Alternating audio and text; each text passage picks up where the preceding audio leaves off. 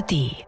Mein Name ist Caro Worps und ich schließe diese Woche meine Tabs zu Miss Baba. Mein Name ist Miguel Robitzky und ich schließe diese Woche meine Tabs zur Wunderhenne Luggel. Ihr hört Too Many Tabs, der Podcast. Too many tabs, too many tabs, too many, many, many. Too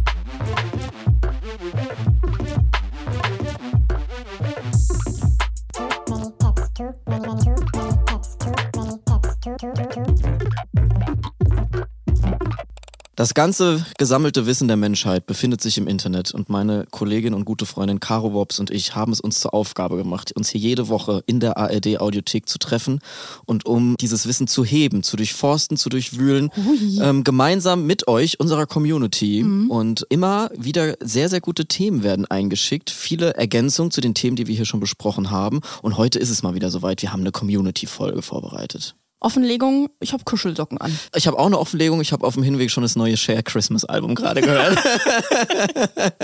ja, Ja, also nachdem wir das sind letzte schon Woche so gut ankam, dass ich über meine Menstruationskrämpfe offen gesprochen habe, Kam das gut an? Kommt jetzt sukzessive mehr Information einfach über mich persönlich. Also Das finde ich gut. Kuschelsocken am Start. Kuschelsocken finde ich gut. Die sehen auch echt kuschelig aus, muss Ja. man sagen. Ich habe mich aus dem Kostüm geklaut, aber pst, pst, pst, pst, pst. Hoffe ich, dass die Fine vom Kostüm das jetzt nicht hört. Grüße. Also, wir haben wie immer viele Nachrichten bekommen und ich muss direkt mal sagen, wir müssen uns auch entschuldigen. Wir haben einen Fehler begangen. Ich Wir habe, sind auf etwas reingefallen. Wir sind auf etwas reingefallen. Wir wurden, ja, angeschmiert, kann man sagen. Mhm. Wir haben letzte Woche über einen TikTok geredet, angeblich von Gerhard Schröder. Ich dachte, er startet jetzt seine TikTok-Karriere. Ich hätte es ihm ehrlicherweise zugetraut, aber Hm. Ich habe nicht mit der Wimper gezuckt, muss ich sagen. Ich habe wirklich nicht dran gezweifelt, dass das echt sein könnte. Das spricht nicht für den Bundeskanzler. und auch nicht für uns. Nee. Aber noch weniger für den Bundeskanzler, Genau. ehemaligen. Also ich will die Schuld jetzt noch so ein bisschen ähm, wegschieben. wegschieben. ja. Ich hätte es ihm auch ehrlicherweise zugetraut, aber die aufgeweckte Community hat uns darauf hingewiesen, das ist ein Fake-Video, beziehungsweise es ist ein echtes Gerhard Schröder-Video, aber aus einem alten Interview. Aus einem anderen Kontext Aus einem quasi. anderen Kontext. Kein Deepfake, sondern einfach umfunktioniert. Richtig, und ähm, es hat Ja. einfach jemand auf TikTok hochgeladen unter dem Namen Gerhard Schröder. Das Internet ist tricky manchmal. Ach, manchmal ist es wirklich Es war slippery zu schön, slope. um wahr zu sein. Was man auf jeden Fall noch sagen kann, ist, dass der legendäre Currywurst-Post auf LinkedIn von ihm, der ist noch echt. Der ist echt. Der war echt. Ja. Und die, und die Fotos mit der Bratkartoffeln und so, das war auch echt. Meißenknödel, alles real. Alles das real. bleibt uns alles erhalten. Aber das, wo er quasi nichts Verrücktes gemacht hat, das ist echt weiterhin.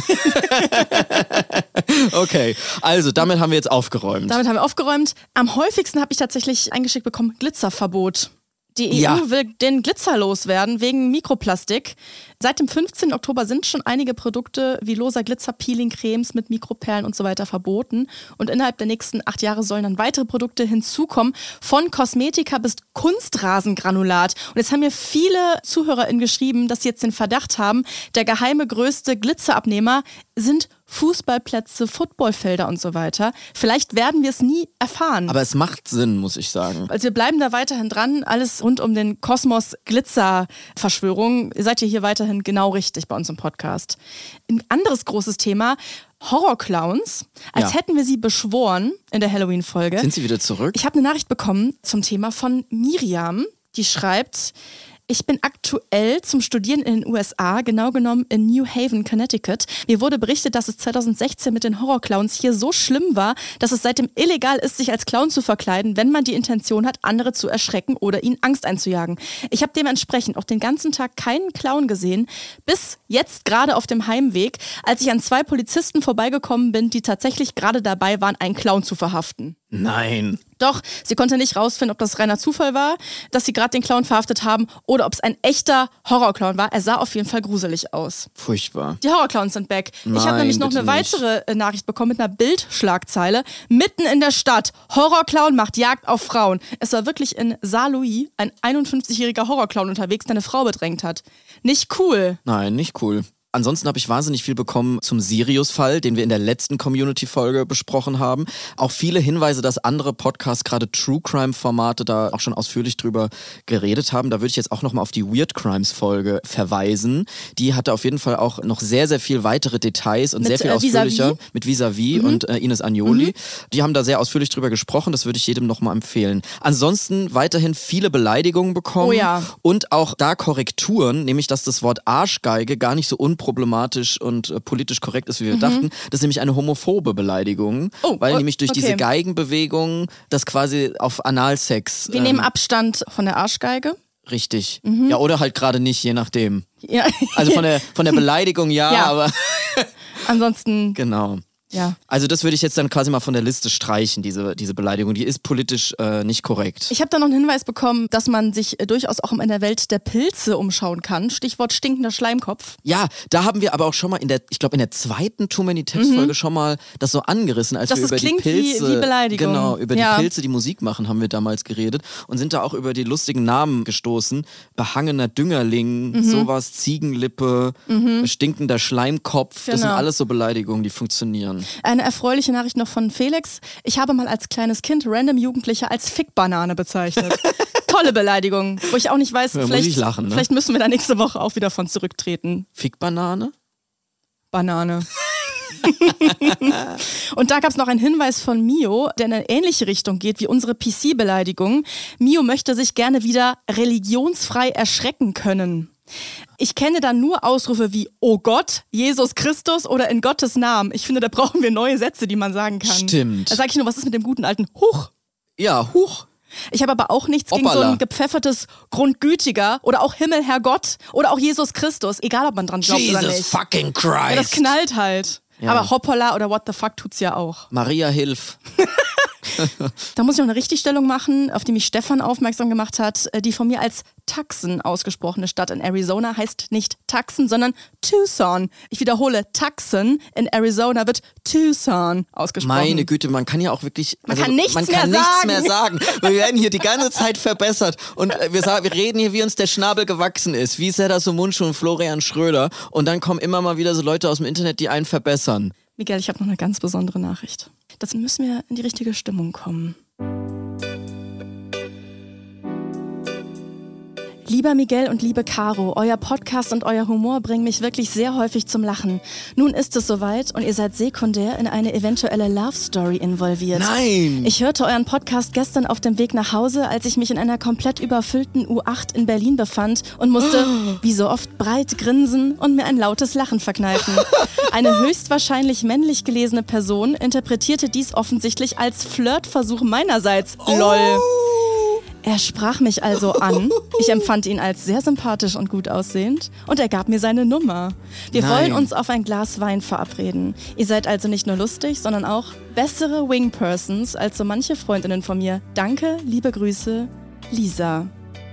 Toll. sagst du dazu? Das ist ja Zeitgosse privat. Ey Lisa, vielleicht willst du den weiteren Verlauf dieser Love Story auch geheim halten. Das steht dir natürlich zu, aber uns wäre es sehr, sehr recht. Es käme uns sehr gelegen, Ja. wenn du uns hier im Podcast bitte auf dem Laufenden halten könntest. Wir freuen uns auf Updates in dieser Too Many Tabs Love Story, kann ja, man so sagen. Egal wie es läuft. Egal wie es läuft. Auch wenn es ein Scheißdate war, die Geschichten hören wir besonders gerne. Bitte schreib uns nochmal, Lisa. Ich hoffe, das war okay, dass ich das jetzt hier so vorgelesen habe. Ja, das hoffe ich auch. naja. Also was man uns schreibt, ist ja quasi für die Öffentlichkeit Material, würde ich sagen, oder? Das, Würde da ich sind wir uns alle sagen. einig. Würde ich auch sagen. Wir haben uns natürlich auch jeder äh, wieder ein Rabbit Hole von euch rausgepickt, in das wir selber reingefallen sind und weiter recherchiert haben. Und die besprechen wir jetzt. Meine Tabs kommen diese Woche von einem Hörer namens Nico. Hi Caro, hi Miguel, hier ist der Nico. Und zwar bin ich bei einem Spieleabend mit FreundInnen über eine Quizfrage zu einer Hühner-Nahtoderfahrung gestolpert. Und wir sind dann direkt in die Hühnergeschichten-Tabs eingetaucht und auf Deutschlands berühmteste Legehenne, nämlich Luggel, gestoßen. Da lohnt sich's auf jeden Fall mal reinzuschauen. Ich wünsche euch ganz viel Spaß mit den Tabs. Tschüss. Ja, eine Hühner-Nahtoderfahrung. Ich dachte, das klingt doch nach einem Fall für uns irgendwie. Mhm. Ich finde auch interessant, äh, worüber man so alles in so einem Tab-Rausch landen kann. Also die haben jetzt ein Spiel gespielt mit FreundInnen und sind da irgendwie bei einer Quizfrage Ja. darüber gestolpert und haben dann angefangen zu recherchieren. Plötzlich sitzt man da zu Hause und äh, googelt Wörter wie Wunderhenne. Also sowohl Hühner als auch Nahtod. Beides Themen, die wir hier gut gebrauchen können. Ja, Best of Both Worlds ist ein ist richtig Too Many Tabs on Brand Thema, würde ich sagen. ähm, Nico hat noch dazu geschrieben, dass es äh, zu der Geschichte kaum Quellen gibt. Also er hat fast nichts gefunden. Und auch bei meiner Recherche war es wirklich schwer, so wirkliches Material über diese wahnsinnige Geschichte der Wunderhenne zu finden. Also es gibt gar kein Videomaterial, aber ich habe einen sehr, sehr aufschlussreichen Spiegelartikel im Archiv gefunden vom 21. Mai 1995. Ein Artikel mit der Überschrift Mund zu Schnabel. Was quasi auf die Mund-zu-Schnabel-Beatmung äh, schon hindeutet, die in dieser Geschichte eine Rolle spielen wird. Und in diesem Artikel wird die Story der Wunderhenne beschrieben. Luggel hieß sie, also Wunderhenne Luggel. Sie wurde durch eine merkwürdige Aneinanderreihung durch Zufällen berühmt. Sie ist quasi ein Promi-Huhn. Gibt ja auch nicht so viele Promi-Hühner. Luggel ist eins davon. Ich weiß gar nicht, gibt es überhaupt noch ein anderes Promi-Huhn? Also äh, die Hühner von den wilden Hühnern, ja im Prinzip. ja. Emma, Isolde, Roberta, Lola und Kokoschka, Dolly, Clara, Daphne und Loretta, Du kannst alle- Ophelia, Dido, Salambo, Ronja, Lea und Isabella. Moment mal, also du kannst quasi alle Länder der Erde, die Städte der Länder und alle wilden Hühner auswählen. Alle Hühner von Omas Lettberg. Also, aber Logel war da jetzt ausnahmsweise nicht dabei, das Promi-Huhn aus Deutschland, das mehr als 50 Mal im Fernsehen war, auch international und wirklich bekannt als Wunderhenne from Germany, in internationalen Zeitungen erwähnt und so weiter und so fort. Und das ist, äh, liegt daran, dass Logel nicht irgendein Huhn ist, sondern ein Huhn mit mehreren Nahtoderfahrungen. Also sie hat mehrere Nahtoderfahrungen überlebt und ist quasi sowas wie Adolf Sachs mit der Erfinder des Saxophons der Tierwelt. Also sie Okay. hat quasi ein paar Mal ist sie dem Tod von der Ein Schippe. Powerhuhn. Nee, ist ein Powerhuhn, ist im Tod von der Schippe ge, ge, ja, hüpft. Ähm, Flattert. und ihre Geschichte beginnt im Jahr 1992 in ihrem schwäbischen Heimatdorf Urspring oder Urspring, da werden wir uns werden wir wahrscheinlich wieder verbessert werden von der Community, wie es richtig ausgesprochen wird. Da hat Luggel ein wunderbares Leben geführt und ist eines Tages ausgebüxt und ist dabei sehr weit gelaufen, also quasi durchs ganze Dorf bis hin zu einem See, dem Lohnetopfsee und ist da dann ja reingeplumpst. Hühner sind äh, jetzt nicht so Schwimmer. So, genau. Jetzt stellt man sich die Frage, können Hühner schwimmen? Da habe ich recherchiert. Gott sei Dank gibt es im Internet immer Kinder, die schon mal alles, alles schon mal getestet haben, eigenhändig. Guck mal hier. Okay, Caruso, Der Hahn Caruso, den sehen wir. mal gucken, ob der schwimmen kann. Wir gucken mal, ob er schwimmen kann. Er läuft zum den Pool im Garten. Pool und, Oh, Caruso. aha, er treibt ein bisschen, aber Okay, hol den raus, Ben, der trinkt.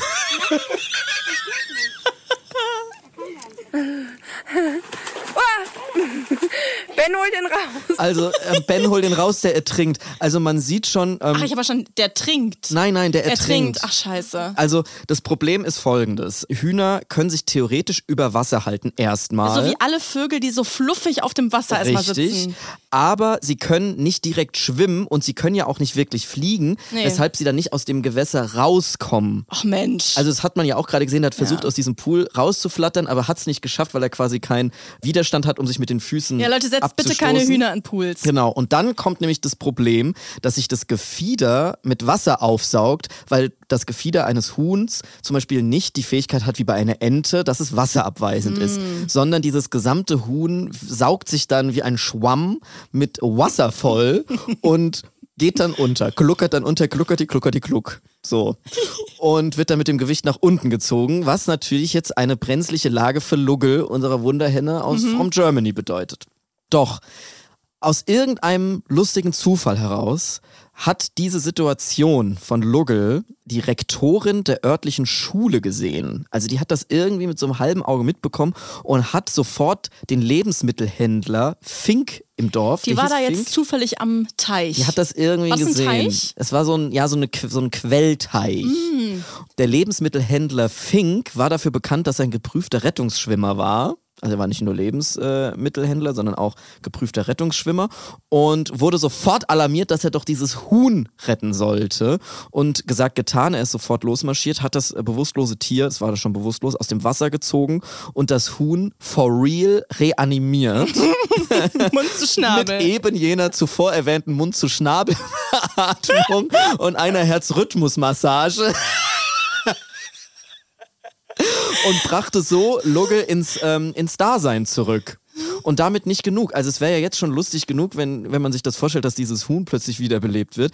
Aber Lugge hat sich von diesem Tag an regelmäßig bei dem Retter bedankt. Sie ist ab und zu vor dem Laden von dem Lebensmittelhersteller erschienen und hat ein Ei in einen Papierkorb vor die Tür gelegt. Nein. Doch, sie hat Als sich das Danke? gemerkt, Als ob. wird so erzählt. Also, ich weiß nicht, vielleicht ist es Zufall, Aber es ist Das auf jeden ja Fall nicht. so, dass es mehrmals so war, dass dieses Huhn auf einen Papierkorb vor der Tür gegangen ist und hat da ein Ei reingelegt. So. Aber Logel ist ja als Pechvogel bekannt und jetzt ist es zum zweiten Mal in einer misslichen Lage Es gab gelandet. keinen Zebrastreifen vor dem Lebensmittelladen. Nee, doch. Das Problem war, dass sie, während sie das Ei versucht hat, in diesen Papierkorb zu legen, so habe ich mir das vorgestellt und zusammengereimt, ist sie da reingeplumpst und auf dem Hinterteil gelandet. Das Problem war, dass sie ja gerade ein Ei gelegt hat, was aber noch nicht rausgekommen ist. Oh. Und dann ist dieses Ei im Hühnerkörper geplatzt. Oh nein. Das hat schwere äh, Folgen gehabt. Konnte jetzt der Lebensmittelhändler Fink eine schnelle Darmspiegelung auch durchführen? Also nee, in diesem Fall nicht. Also man muss dazu sagen, das Ei ist in dem Körper des Huhns geplatzt und es hatte eine Notoperation mit Spätfolgen. Die Diagnose hieß, die klingt jetzt ein bisschen lustig, muss ich sagen, aber es ist natürlich super tragisch. Diagnose hieß schwere Eierstockentzündung mit käsiger Aufschwemmung. Sexistisch, ganz ehrlich. Käsige Toxisch. Aufschwemmung ist jetzt Lache sexistisch. nicht. Lache nicht. Das ist die große Cancel-Folge hier heute. Scheiße. Also, es gab eine schwere Eierstockentzündung mit käsiger Aufschwemmung, sagt zumindest das Institut für Geflügelkrankheiten der Universität München.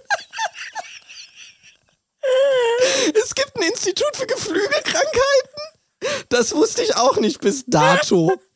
Also, ähm, es gibt wohl äh, hier für, für Tiermedizin. Ja, wenn so Vogelgrippe und so, das sind Ja. die wahrscheinlich zuständig. Geflügelkrankheiten.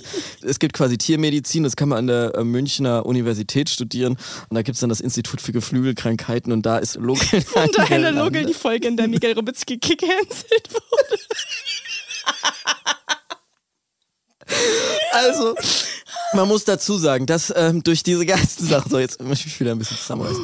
Also, durch diese ganzen Sachen wurde äh, Logel wieder gerettet. Also, sie hat quasi das wieder überlebt, wurde dadurch weltberühmt, dadurch, dass sie halt eben bis zu 300 Mal sich da bei diesem Retter bedankt hat und das dann auch wieder überlebt hat.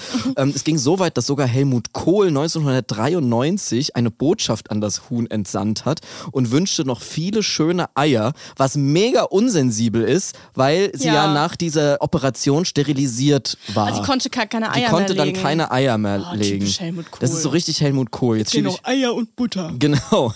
Also irgendwie ist auch so Helmut Das war Kohl und richtig, richtig schlechte Impression von Helmut Kohl. Mickey Beisenherz ist shaking.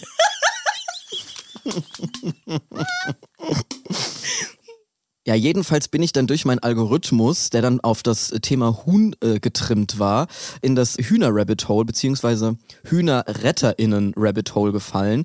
Es gibt nämlich sämtliche Videos von Menschen, die irgendwie so sehr enge Verbindungen zu ihren Hühnern haben. Ich habe zum Beispiel Videos gesehen von jemandem, der seinem Huhn den Traum vom Fliegen ermöglicht hat, indem er ihn in ein Privatflugzeug mitgenommen hat und vorne so in ein Cockpit gesetzt Auch wie hat. an lieb, die- weil die ja nicht, weil, weil die ja nicht nicht fliegen können, können. genau. Und er hat die mitgenommen. Ähm, und äh, des Weiteren habe ich auch eine Dokumentation vom WDR gesehen über Menschen, die Hühner adoptieren, die in einer Legebatterie waren. Das fand ich auch sehr, sehr lieb. Ich hatte als Kind schon Hühner und ja, dann habe ich mir irgendwann den Traum wieder erfüllt und habe mir vom Markt ein paar Hühnchen geholt. Ja, dann habe ich über eine Freundin gehört, dass es Hühner von Rettet das Huhn gibt und was die für ein elendes Leben haben. Und da habe ich gedacht, ich habe doch Platz. Ich hatte erst nur so ein kleines Stück hier da für die Hühner. Und dann ist es immer größer geworden. Und dann habe ich bis jetzt dreimal von Rettet das Huhn Hühner genommen, insgesamt zwölf. Und neun davon leben noch. Also es gibt eine Organisation, die heißt Rettet das Huhn und die organisieren Hühner aus der Massentierhaltung frei. Schön. Also da kann man sich melden, wenn man Platz hat und will sich keine neuen Hühner kaufen, beziehungsweise will halt so zerfledderte, äh, vom Leben gezeichnete Massentierhaltungshühner nehmen und kann die wieder aufpäppeln und gesund pflegen. Das fand ich eine gute Sache. Da dachte ich mir, da können wir mal hier bei Too Many Tabs nochmal, vielleicht wenn jemand Platz hat und da Lust drauf hat, Ja. ähm, ich kannte das bisher nicht, kann man ja mal ein bisschen in der Öffentlichkeit weiter drüber sprechen. Ich habe Warum neulich einen? America's Got Talent Clip gesehen, wo ein Huhn Klavier gespielt hat. als sind super Act. schlau. Die sind super schlau. Denkt vielleicht das nächste Mal daran, wenn ihr Chicken Nuggets esst. Ja. Beziehungsweise nimmt die vegan. Gutes Power-Statement. Damit haben wir uns von der Cancelung wieder freigesprochen, würde ich sagen. Wir haben unser Gewissen reingewaschen. Und damit schließe ich jetzt die Tabs für diese Woche. Ich habe ein Rabbit Hole eingesendet bekommen von Swantje. Wenn ich diese Einsendung anmoderiere, fühle ich mich wie Singer aus dem Kika-Baumhaus. Ein Stern hat Hallo, mir. lieber Stern. Was hat uns denn heute was eingesendet? Die kleine Swantje. Hallo Caro, mein Name ist Swantje und mein Rabbit Hole ist das Elefantenfest in Niederrosslar. Darauf gekommen bin ich durch meine ehemalige Mitbewohnerin Yvonne, die mir erzählte, wie sie, als sie jung war, ohne Straßenbeleuchtung von Dorf zu Dorf fahren musste, weil ihre Dorf Niederrosslar Geld sparen musste, um das 25 Jahre stattfindende Elefantenfest zu finanzieren. Okay, Fragen über Fragen. Eine tierische Folge heute. Was für Elefantenfest? Elefanten. Ja, wo in Deutschland? Warum macht ein ganzes Dorf in Thüringen jahrelang die Straßenlaternen aus, um ein Elefantenfest zu feiern? Niederrossland No-Go-Area oder was? Warum ist ein Elefantenfest so teuer und welcher Elefant überhaupt? Es ist eine tierische Folge. Wir haben ja ein Herz für Tiere bei Too Many Tabs. Wir haben schon über einige Tiere gesprochen, die einen gewissen Ruhm erlangt haben. Und diese Woche geht es um ein Tier, das eher einen traurigen Ruhm erlangt hat. Und ähnlich wie bei deinem Tab gab es erstaunlich wenige Suchergebnisse zu dem Thema. Ich habe mich trotzdem ein bisschen reingestürzt und bin dank Swantje auf den Wikipedia-Artikel zum Tod der Elefantenkuh Miss Baba gestoßen. Was soll ich sagen? Das ganze Elefantenfest-Universum ist crazy. Also Miss Baba war eine indische Elefantenkuh, die Mitte des 19. Jahrhunderts Teil einer Wandermenagerie war. Und dieses zauberhafte Wort Wandermenagerie heißt nichts anderes als Tiere auf Tour, zum Beispiel durch Thüringen. Und natürlich auch nicht freiwillig auf Tour. Es war einfach Teil der Unterhaltungskultur, so um 18., 19. Jahrhundert in Europa und in den USA, dass so Wandermenagerien unterwegs waren mit Sammlungen von lebenden exotischen Tieren, die dann überall unterwegs so zur Schau gestellt wurden. Das gab es noch vor dem Zoo. Und anders als beim Zirkus, wo es ja darum ging, jetzt Tiere zu dressieren, damit die Kunststücke machen, ging es hier einfach ums Tiere anschauen. Okay. Und die Elefantenkuh Miss Baba wurde jetzt Mitte des 19. Jahrhunderts als Teil einer solchen Wandermenagerie im Besitz einer Familie Kreuzberg durch Mitteldeutschland getrieben. Und da gibt es jetzt ein altes Plakat, das man sich hier anschauen kann im Wikipedia-Artikel. Hier eingetroffen und nur drei Tage, Freitag, Sonnabend und Sonntag, in der Schuhgasse bei der Madame Burkhardt Witwe zur Schau gestellt, die Vorstellung seiner ausgezeichneten Dressur und Fütterung Find von morgens 10 bis abends 7 Uhr jede halbe Stunde. Um gütigen Besuch bittet W. Kreuzberg. Eintrittspreis A Person zweieinhalb. Was ist das? Groschen, denke ich mal. In solchen Momenten stelle ich mir mal vor, wenn Leute unseren Podcast zum Einschlafen hören, so eingeschlummert sind, wieder aufwachen in diesem Moment und dann nur das jetzt gehört haben. Groschen. Groschen. Also Miss Baba konnte anscheinend sogar ein paar Dressurstücke und hat die damals in ganz Mitteldeutschland rauf und runter gerockt und war die Attraktion der Wandermenagerie Kreuzberg. Weil jetzt aber ein Elefant nun mal sehr schwer ist, hat man sich eine besondere Konstruktion ausgedacht, mit der Miss Baba unterwegs war. Sie wurde in einen rundum geschlossenen Wagen ohne Boden transportiert. Das heißt, nicht nur wurde der arme Elefant in jedem Kuhkauf Mitteldeutschlands ausgestellt, nein, er musste den ganzen Scheiß auch noch zu Fuß machen. Hallo, Nein. geht's noch? Was sind das für Knebelverträge? Augen auf bei der Berufswahl, kann man da nur sagen. Miss Baba musste zu Fuß gehen, aber sie haben um sie rum immer so einen Wagen aufgebaut als Sichtschutz, damit die Leute nicht unterwegs schon den Elefanten sehen. Sonst hätte man ja kein Geld mehr damit verdienen können. Ja, das ist das Problem an einem Elefant, der ist sehr groß und Der den ist sehr sieht man groß. sehr schnell. Der ist sehr groß. Also haben sie ihn quasi eingemauert, aber er musste trotzdem in diesem Wagenkäfig zu Fuß gehen. Mhm. Das war die ganze Magic von der Wandermenagerie. Und an den Orten, wo Halt gemacht wurde, wurde dann Miss Baba immer bei irgendwelchen Bauern in Pferdeställen oder Scheunen eingebucht und hat dann dort so Futtermittel, landesübliche Futtermittel bekommen. Nicht mal ein Rider für ein geiles Catering hatte Miss Baba. Und äh, die hatten bestimmt auch nicht alle Zuckerstückchen, bin ich mir ziemlich Nee. sicher. Es klingt jetzt nicht nach so einem elefantösen Leben. Und jetzt kommt es eben zur Geschichte des tragischen Todes von Miss Baba. Und zwar zwischen dem 13. und 15. Februar 1857 ist jetzt Folgendes passiert. Die Menagerie Kreuzberg hat gastiert in, na, Niederrosslar an der Ilm. Dem Dorf, wo Swantjes Mitbewohnerin herkommt. Und Miss Baba war mal wieder einquartiert in einem räudigen Airbnb. Und zwar dem Stall der Witwe Burkhardt. Glamorous. Und in diesem Stall gab es so eine jetzt... Wilhelm Busch-Charakter. Ja. Witwe Burkhardt. Ja, oder wie so ein äh, Porridge-Laden in, in Prenzlauer Berg.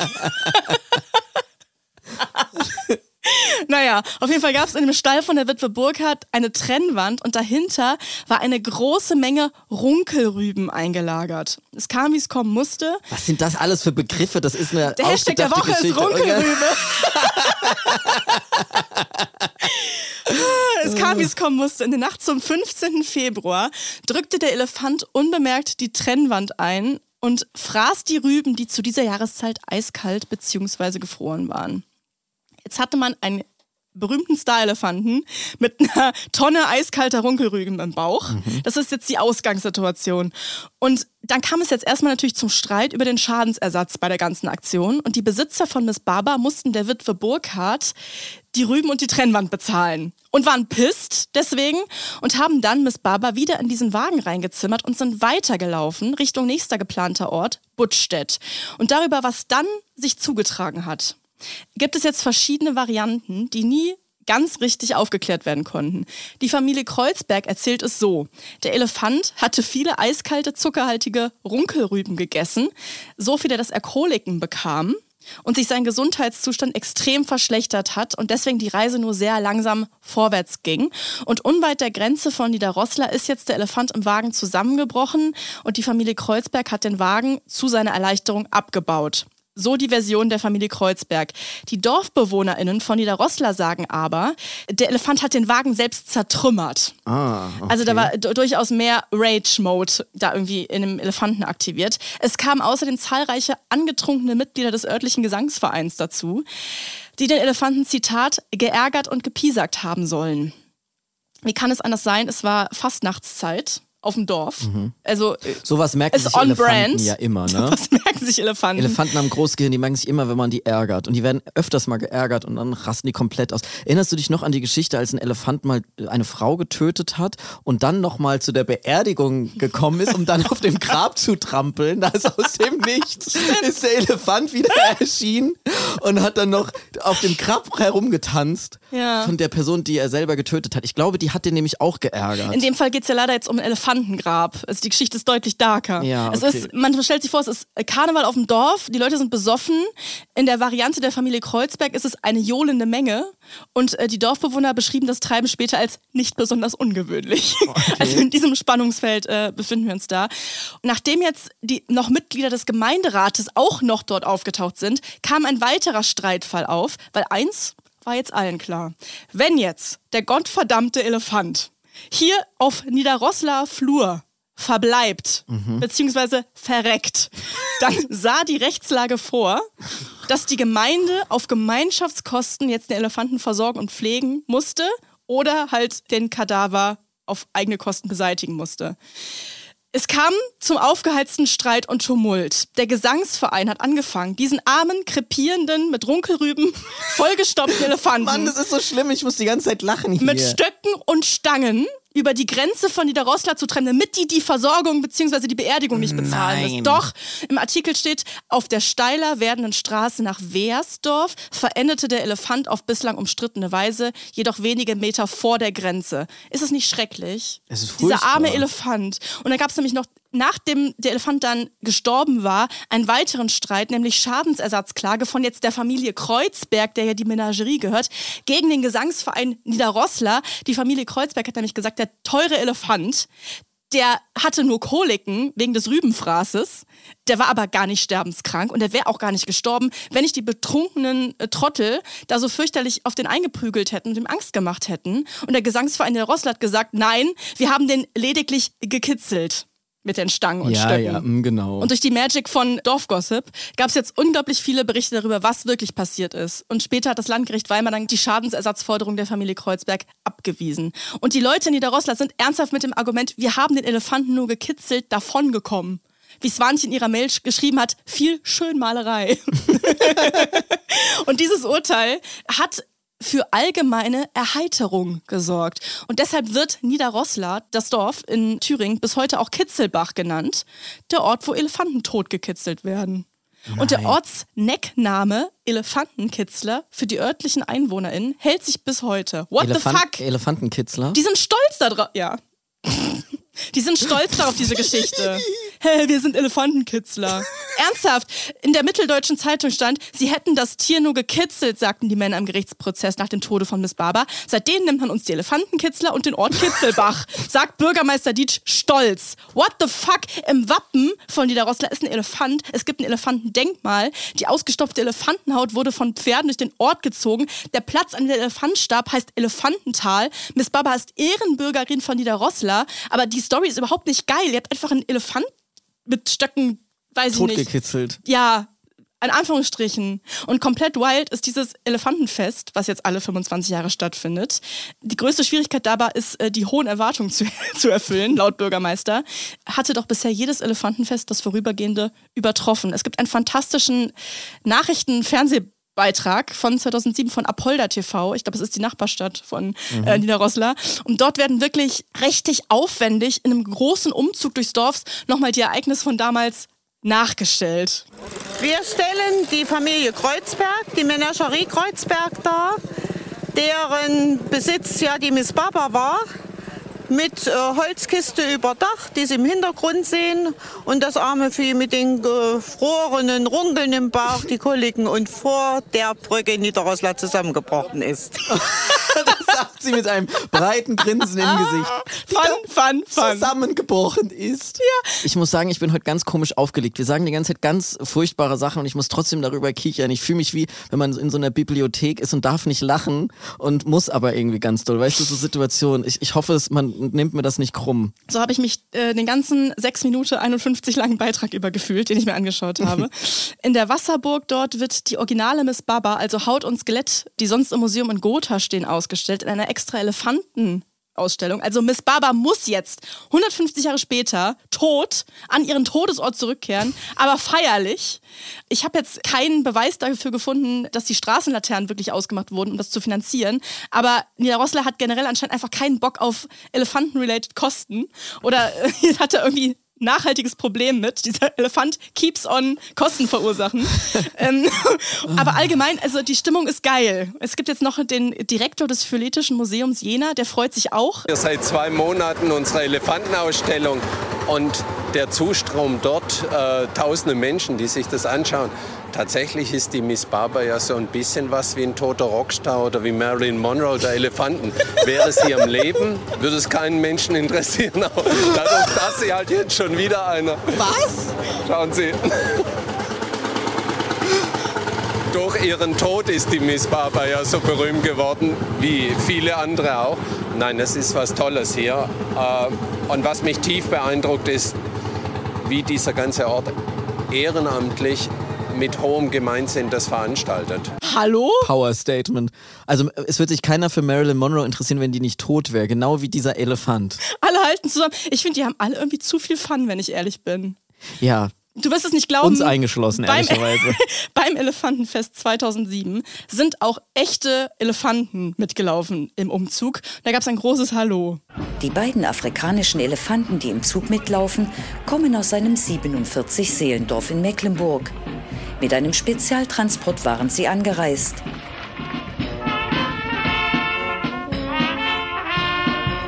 Hat es schon einmal lebende Elefanten im Zug gegeben? Nein, das erste Mal. Das sonst war es immer der Elefant, der vor 150 Jahren äh, bei uns hier gestorben ist, totgekitzelt wurde.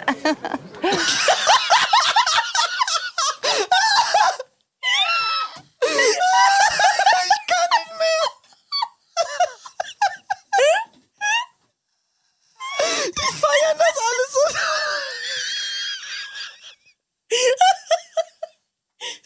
Totgekitzelt. Und es gibt, glaube ich, einfach böse Nachrichten. Ich finde das so einfach einen Elefanten um die Ecke gebracht und machen alle 25 Jahre die krankste Party mit irgendwelchen Umzügen. Ich habe hab noch gelesen, es- der Kindergarten führt ein Elefanten-Musical auf.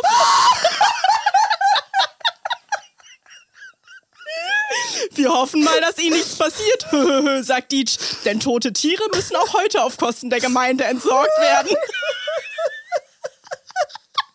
Ich kann nicht mehr. Vorlesen. 2007 war wohl das beste Elefantenfest aller Zeiten. Das ist jetzt, ja- komm, ein Clip geht noch. Und so tolle wie heute ist es auch noch nicht gewesen. Ich würde sagen, so was wie heute war noch nicht da. Das geht ja schon drei Tage. Also die Freude ist riesig. Bisher fanden in den Jahren 1907, 1932, 57, 82 und 2007 Elefantenfeste statt. Das nächste Fest ist demnach, jetzt habe ich mal schnell ausgerechnet, für 2032 geplant. Schreib's dir schon mal in den Kalender. Wollen wir das auch wie die Tram-EM moderieren? Too Many Taps Goes Elefantenfest Niederroslar. Vielleicht, ja, vielleicht wollen wir es aber auch gar nicht unterstützen. Also ich finde das ein sehr zweifelhaftes Fest Ja, dort. also es ist das zweitzweifelhafteste Fest nach Too Many Taps heute. Ich würde sagen, Rip Miss Baba, Rip kann Miss ich nur Baba, sagen. Rip Wunderhuhn Lugge. Ja, Rest in Power. Das war ein tierischer Spaß heute. Darf ich noch einen Satz aus der Mail von Swantje hinten dranhängen? Ja, gerne. Also bezüglich dieser Geschichte, die sie von äh, ihrer lieben Freundin erfahren hat. Da sie damit aufgewachsen ist, sieht sie aber nicht die gleiche Absurdität wie ich. NDR Cross-Promo, Cross-Promo, Cross-Promo. In Kunstverbrechen von NDR Kultur werden die spektakulärsten Verbrechen im Bereich der Kunstdelikte aufgerollt. Hier gibt's erstmal einen kleinen Eindruck, wie Kunstverbrechen klingt. Lass runter. Vorsicht! Vorsicht! Das ist gar nicht so leicht. Die wiegen Tonnen. Sie sollen in den Westen verkauft werden. Aber für einen Grenzschmuggel sind die Torak-Pferde zu groß. Und jetzt?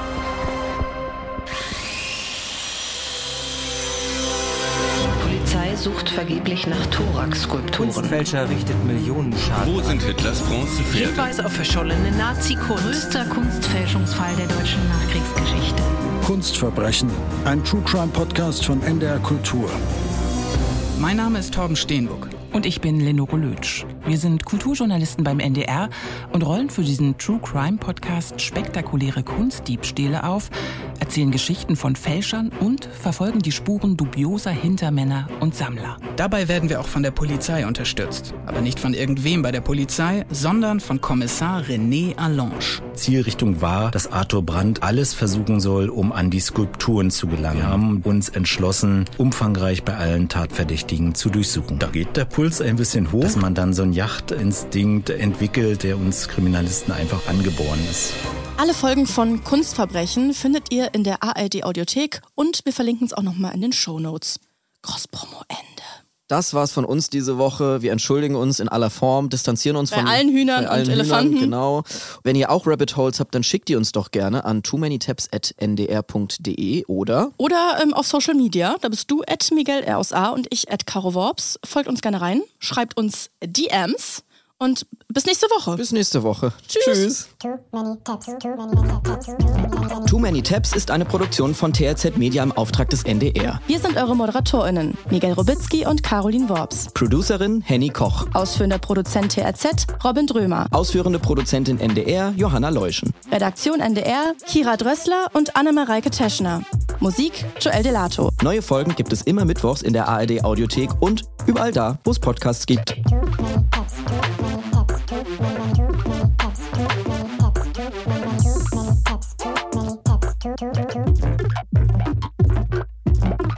Wir haben lange keinen Lachanfall mehr gehabt. ich hoffe, das, das, hat richtig gut getan.